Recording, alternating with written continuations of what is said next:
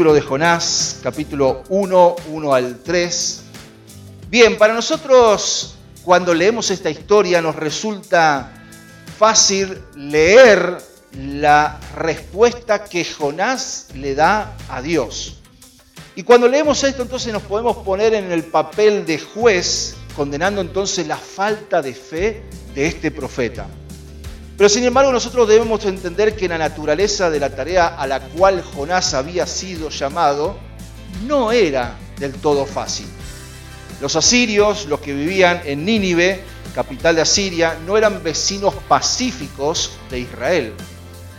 Entonces, de manera que cuando Dios llama a Jonás y le propone la buena idea de ir a proclamar juicio contra aquel pueblo, a Jonás no le pareció una asignatura muy atractiva. Y muchas veces nosotros hemos hablado de los peros de Dios. Cuando Dios nos dice pero, o cuando la palabra del Señor a ciertos siervos de Dios le dice pero. Pero hoy yo quiero hablarte de los peros a Dios. Son aquellos peros que nosotros le ponemos al Señor. Y es inevitable entonces sentir un poco de tristeza cuando en nuestra vida aparece esa palabrita también de parte de nosotros para con Dios. Y en el caso de Jonás habla de un hombre que hizo lo opuesto a lo que se le había mandado y tuvo sus consecuencias.